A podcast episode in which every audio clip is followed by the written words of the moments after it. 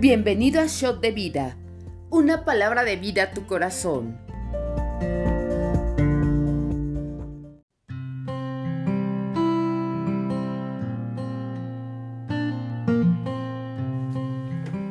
Hola, bienvenidos a nuestro devocional.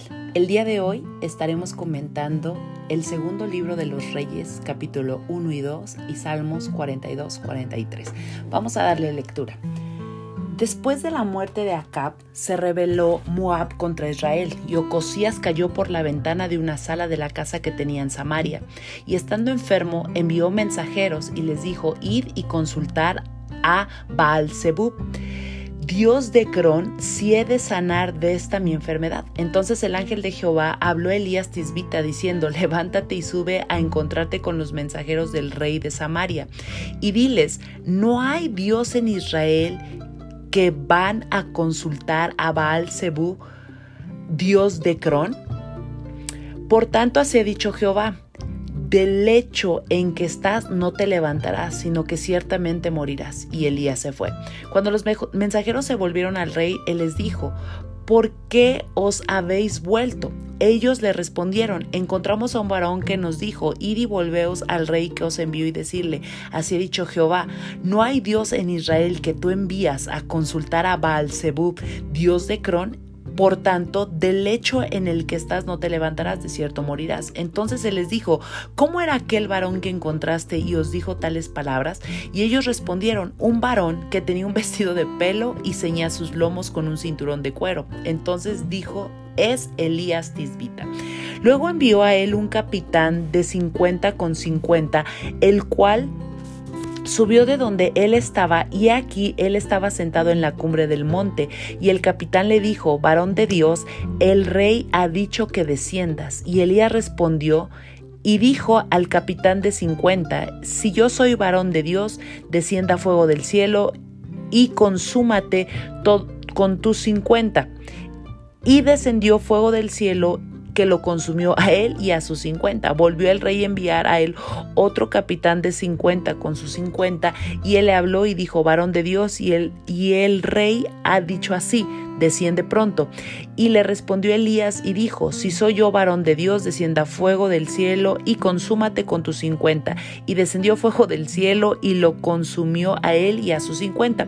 Volvió a enviar al tercer capitán de cincuenta con sus cincuenta, y subiendo aquel tercer capitán de cincuenta, se puso de rodillas delante de Elías y le rogó diciendo, varón de Dios, te ruego que sea de valor delante de tus ojos mi vida y la vida de estos cincuenta tus siervos. He aquí ha descendido fuego del cielo y ha consumido a los dos primeros capitanes de cincuenta con sus cincuenta. Sea estimada ahora mi vida delante de tus ojos. Entonces el ángel de Jehová dijo a Elías, desciende con él, no tengas miedo de él. Y él se levantó y descendió con él al rey. Y le dijo, así ha dicho Jehová por cuanto enviaste mensajeros a consultar a Baal Zebub, Dios de Cron, no hay Dios en Israel para consultar en su palabra. No te levantarás por tanto del lecho en que estás, sino que de cierto morirás. Y murió conforme a la palabra de Jehová que había hablado Elías. Reinó en su lugar Joram en el segundo año de Joram, hijo de Josafat, rey de Judá, porque Ocosías no tenía hijo. Los demás hechos de Ocosías no están escritos en el libro de las crónicas de los reyes de Israel. Qué tremenda palabra vemos, vemos aquí eh, cómo Dios nos enseña, cómo Dios nos habla. Y a mí algo que me habla el Señor para comentar este tiempo es, nuestra confianza totalmente tiene que estar puesta en el Señor, puesta en Dios. Muchas veces creemos eh, que podemos poner nuestra confianza en nuestro trabajo, en nuestra quincena, en el sueldo, en alguna persona. Y aquí nos enseña la palabra que ¿Qué no tenemos Dios para que lo consultemos a Él y para que creamos que Él es suficiente y que Él es nuestra fuente necesaria de vida para poder sustentar cada momento, cada área, cada cosa que estemos viviendo, cada situación? El Señor nos enseña a través de esta palabra cómo, cómo estaban consultando a, a dioses paganos y ponía el pueblo de Dios su confianza en esos dioses paganos. ¿Sabes? Aprendamos nunca a poner nuestra confianza en otras cosas, aún ni en amuletos, ni en imágenes, ni, ni, en, ni en nada. A veces tenemos hasta las calcetas de la buena suerte o tenemos el billete de, el billete de dos dólares para que, para que nos vaya bien. Y aquí yo veo algo bien fuerte. Tenemos que aprender a confiar en el Señor. Él es nuestro sustento, Él es único y Él es suficiente. Pongamos nuestra confianza en Él porque el Señor no le agrada cuando nosotros levantamos dioses, cuando nosotros eh, ponemos nuestras fuerzas, nuestra confianza eh, eh, en otras cosas o en otras personas. A Él no le agrada eso. Y vemos qué fuerte porque es confrontado este rey Ocosías con, con, con el profeta Elías Tisbita, ese gran profeta que Dios usó de manera impresionante, es confrontado para decirle, tu realidad es esta, por cuanto tú no estás confiando en el Señor. Entonces, que el día de hoy, este, este devocional, este podcast, Dios te esté hablando como Elías Tisbita le habló a Cosías para decirte, pon tu confianza en el Señor. Amén. Vamos a leer ahora el capítulo 2. En lo personal, me encanta este capítulo, me gusta predicar de él. Fíjate bien, aconteció que cuando quiso Jehová alzar Elías en un torbellino al cielo, Elías venía con Eliseo de Gilgal. Y dijo Elías a Eliseo, quédate ahora aquí porque Jehová me ha enviado a Betel. Y Eliseo dijo, vive Jehová y vive tu alma, que no te dejaré. Descendieron pues a Betel. Y saliendo Eliseo, los hijos de los profetas que estaban en Betel le dijeron, ¿sabes que Jehová te quitará hoy a tu Señor de sobre ti? Y él dijo, sí, yo lo sé, callad.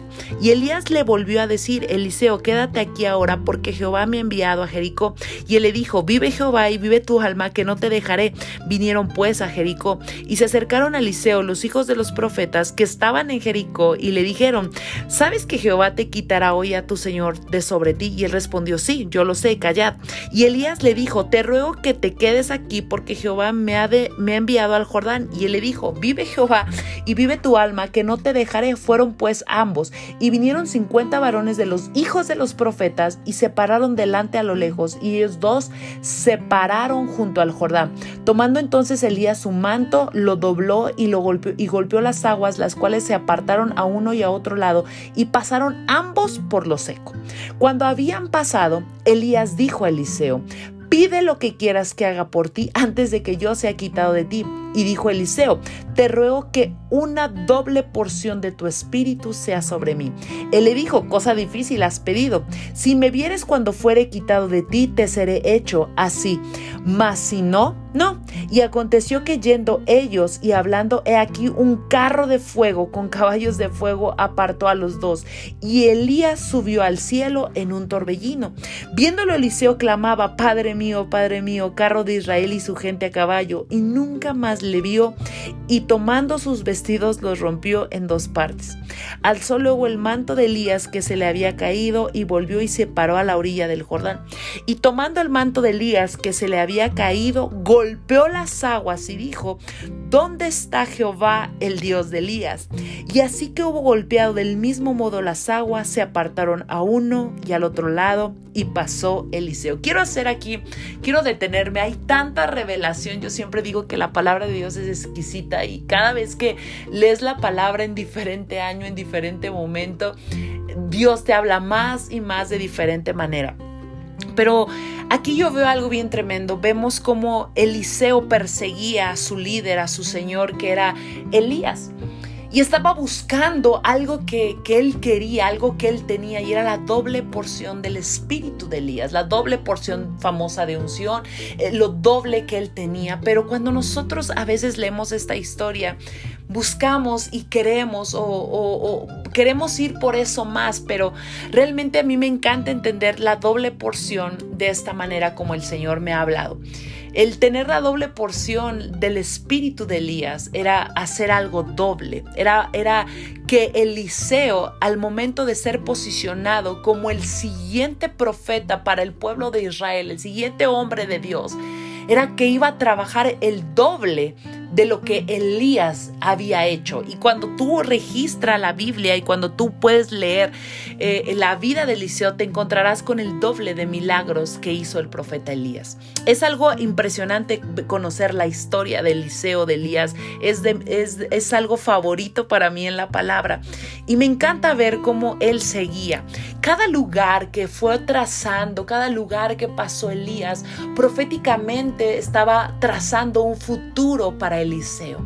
Y así es, el Señor visita nuestra vida, el Señor manda líderes, manda mentores que van trazando un camino para que tú y yo caminemos, eh, van formando un futuro, van construyendo un futuro para que tú y yo pasemos por ese, por ese lugar que ya se caminó, que ya se estableció de una manera profética, de una manera diferente, para que nosotros podamos pasar y podamos recibir recompensa. Ahora, fíjate bien, aquí en el 15, viéndolo los hijos de los profetas, que estaban en Jericó al otro lado dijeron, el espíritu de Elías reposó sobre Eliseo y vinieron a recibirle y se postraron delante de él. Y dijeron, he aquí, he aquí hay con tus siervos 50 varones fuertes, vayan ahora y busquen a tu Señor, quizá lo ha levantado el Espíritu de Jehová y lo ha echado en algún monte o en algún valle y él les dijo, no envíen. Fíjate qué tremendo, me encanta porque este pasaje, este capítulo, el 2, habla mucho que había hijos de los profetas en diferentes partes, Betel, Jericó, el Jordán. Y yo quiero que tú pienses esto. Estos hijos de los profetas estaban siendo entrenados, estaban siendo preparados para suceder a Elías, para hacer los siguientes. Y yo quiero decirte algo, no importa de dónde tú vengas, no importa quién tú eres o quién tú fuiste. Muchas veces pensamos que por no venir de un linaje pastoral, de un linaje de profetas, de un linaje de apóstoles, no puede el Señor usarnos o no puede el Señor llevarnos algo más. Mira, yo quiero decirte que Eliseo, hijo de Zafat, era un hombre que trabajaba la tierra con doce yuntas de bueyes.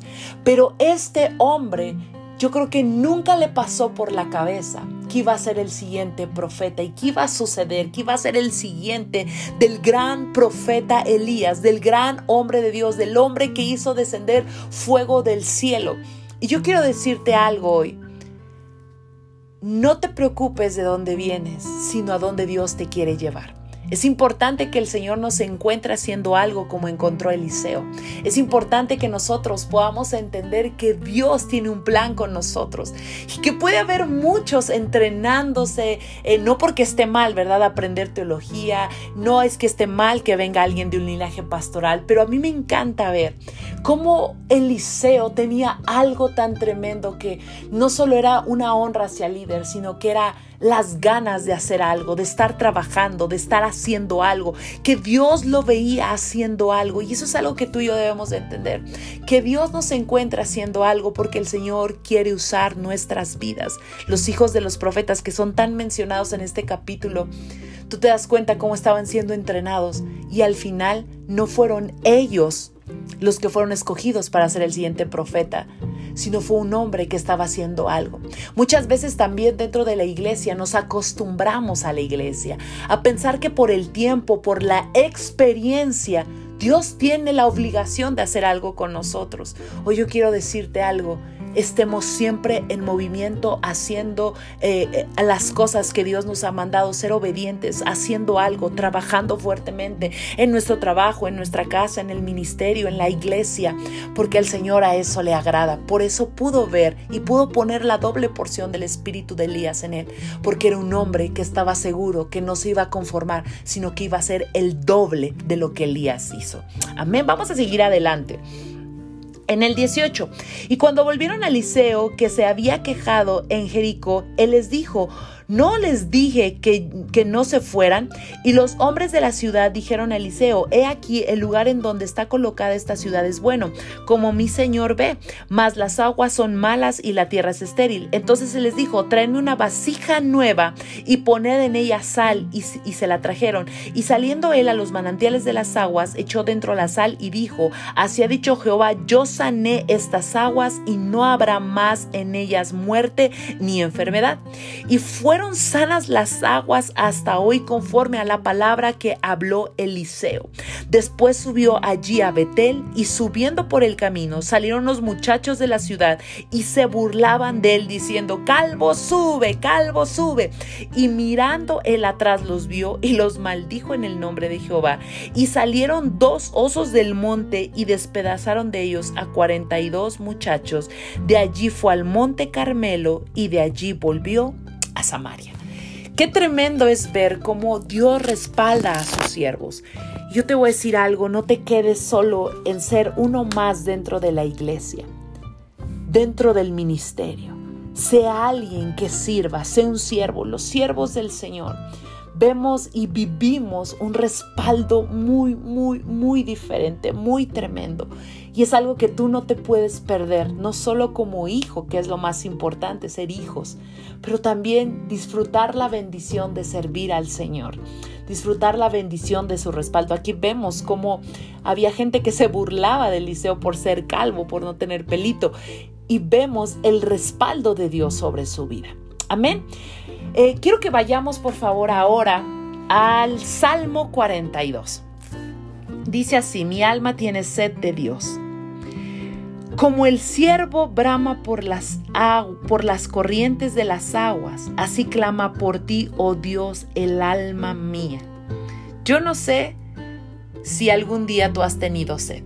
De esa sed que después de que has corrido mil horas, esa sed que, que, a veces quieres tomar azúcar, azúcar, azúcar, porque nada sacia, no llena. Yo no sé si has tenido mucha sed. Fíjate lo que dice el 2. Mi alma tiene sed de Dios, del Dios vivo. ¿Cuándo vendré y me presentaré delante de Dios?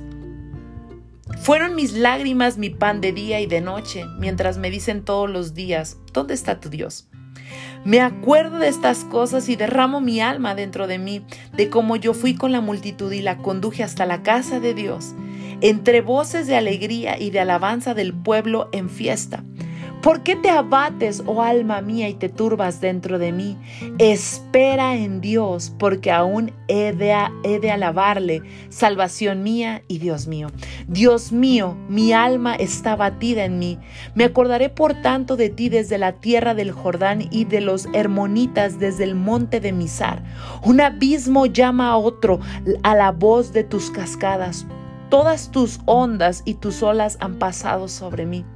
Pero de día mandará Jehová su misericordia y de noche su cántico estará conmigo. Y mi oración al Dios de mi vida. Diré a Dios, roca mía, ¿por qué te has olvidado de mí?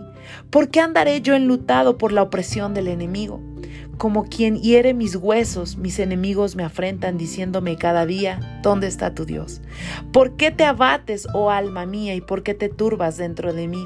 Espera en Dios porque aún he de alabarle, salvación mía y Dios mío. Me encantan los salmos.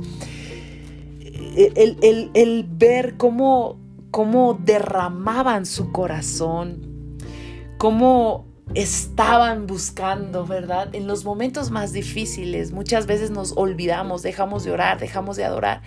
Pero todos los que escribieron los salmos, por supuesto incluido el rey David, te das cuenta que en el momento tan fuerte de tribulación, de persecución, de cansancio, de desesperación, de soledad, de tristeza, levantaban un cántico que les daba fe, fortaleza y esperanza. Cada que nosotros vivimos situaciones, no hay nada más hermoso que poder adorar al Señor y entender que Dios está ahí, que Él es nuestra salvación, que Él es nuestro Dios. Cuando tenemos sed, buscar porque Él es, Él es la fuente de agua viva. Él es quien puede saciar todo lo que nadie puede saciar, lo que el mundo no puede saciar, lo que aún nuestra familia, un esposo, un hijo, no puede saciar. Solamente Dios lo puede saciar. Y me encanta ver cómo derramaban su corazón. Cada tiempo de alabanza, cada tiempo de oración, de adoración, de tu momento íntimo con el Señor, aprende a, darle un cántico nuevo, aprende a ser agradecido y entregarte completamente al Señor. Fíjate, vamos a leer ahora el Salmo 43. Júzgame, oh Dios, y defiende mi causa. Líbrame de gente impía y del hombre engañoso e inicuo. Pues que tú eres el Dios de mi fortaleza, ¿por qué me has desechado? ¿Por qué andaré enlutado por la opresión del enemigo? Envía tu luz y tu verdad. Estas me guiarán y me conducirán a tu santo monte y a tus moradas. Entraré al altar de Dios, al Dios de mi alegría y de mi gozo, y te alabaré con arpa, oh Dios mío, Dios mío. ¿Por qué te abates, oh alma mía, y por qué te turbas dentro de mí? Espera en Dios, porque aún he de alabarle, salvación mía y Dios mío. Sabes, cuando vivimos situaciones, todos, todos, todos, todos vivimos momentos complicados de tristeza, de dolor, de proceso. Llega un momento en tal vez yo, yo sí lo he hecho. Dios, ¿dónde estás? ¿No? Dios, ¿por qué te escondes? Señor, ¿será que tú ya no quieres defenderme? ¿Será, Señor? Y uno comienza a hacer una oración a tal grado que comienzas a expresar tu debilidad donde Dios se hace fuerte, comienzas a expresarle al Señor tu necesidad, ¿verdad? De Él y con humildad buscas al Señor.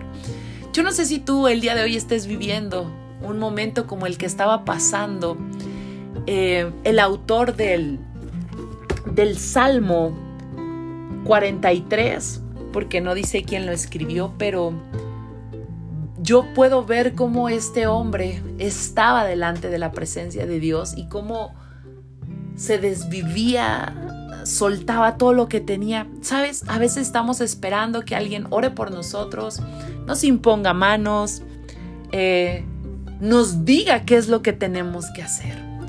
Pero algo que yo he aprendido en momentos tan difíciles es entrar a la presencia de Dios. Que su luz y su verdad me guíe, como dice este salmo a través de su palabra podamos recibir ese alimento y eso que solo Él puede saciar y llenar. Y en la presencia de Dios abrir mi corazón y darle todo y no ocultar nada porque aún Él todo lo sabe. Y poder abrirme de tal manera que de mi corazón brote una adoración. No solo con instrumentos, no solo con una nota de voz, sino con una oración, con, con algo que es genuino, sincero, desde mi corazón, hable mi boca. Yo puedo expresar tanto cántico nuevo y tanta adoración al Señor. Así es que si estás viviendo un momento así, no pierdas tiempo. No, no está mal que busques a tu líder, a tu mentor para un consejo, pero que el consejo sea la confirmación de lo que Dios te quiera hablar en tiempos de tribulación, de dolor y de tristeza. Amén. Pues me despido esperando que haya sido de bendición este tiempo devocional y nos vemos mañana. Que Dios te bendiga.